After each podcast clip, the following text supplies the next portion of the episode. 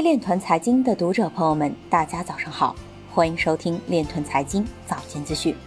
今天是二零二零年八月十八日，星期二，农历庚子年六月二十九。首先，让我们聚焦今日财经。前美国佛罗里达税务员被曝使用公共资金建立区块链公司。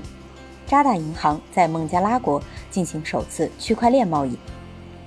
国网山西电力将利用区块链电子合同系统助力基础建设。深圳将加快推进央行贸易金融区块链平台建设。Filecoin 大矿工测试或推迟至九月启动。莱特币格力见证采用率超越比特币达百分之八十。比特币技术爱好者提出以太坊改进方案 EIP 二八七六，试图优化交易所 Gas 消耗。百分之三十一的受访者称不了解 DeFi。威神表示，曾在七百美元时卖了三万枚以太坊。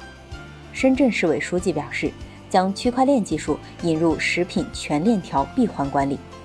今日财经就到这里，下面我们来聊一聊关于区块链的那些事儿。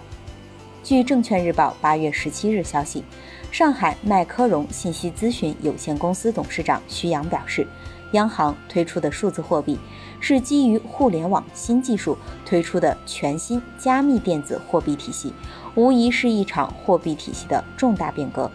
在金融科技大数据时代，对主权国家来讲，最好的践行货币国家发行权的办法，是由政府和中央银行发行管控范围的主权数字货币。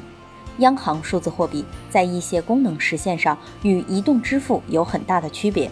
以往，移动支付工具的资金转移必须通过传统银行账户才能完成，采取的是账户紧耦合的方式。而央行数字货币是账户松耦合，可脱离传统银行账户，实现价值转移，使交易环节对账户依赖程度大为降低。央行数字货币既可以像现金一样易于流通，有利于人民币的流通和国际化，同时可以实现可控匿名。以上就是今天链团财经早间资讯的全部内容，感谢您的关注与支持，祝您生活愉快，我们明天。再见。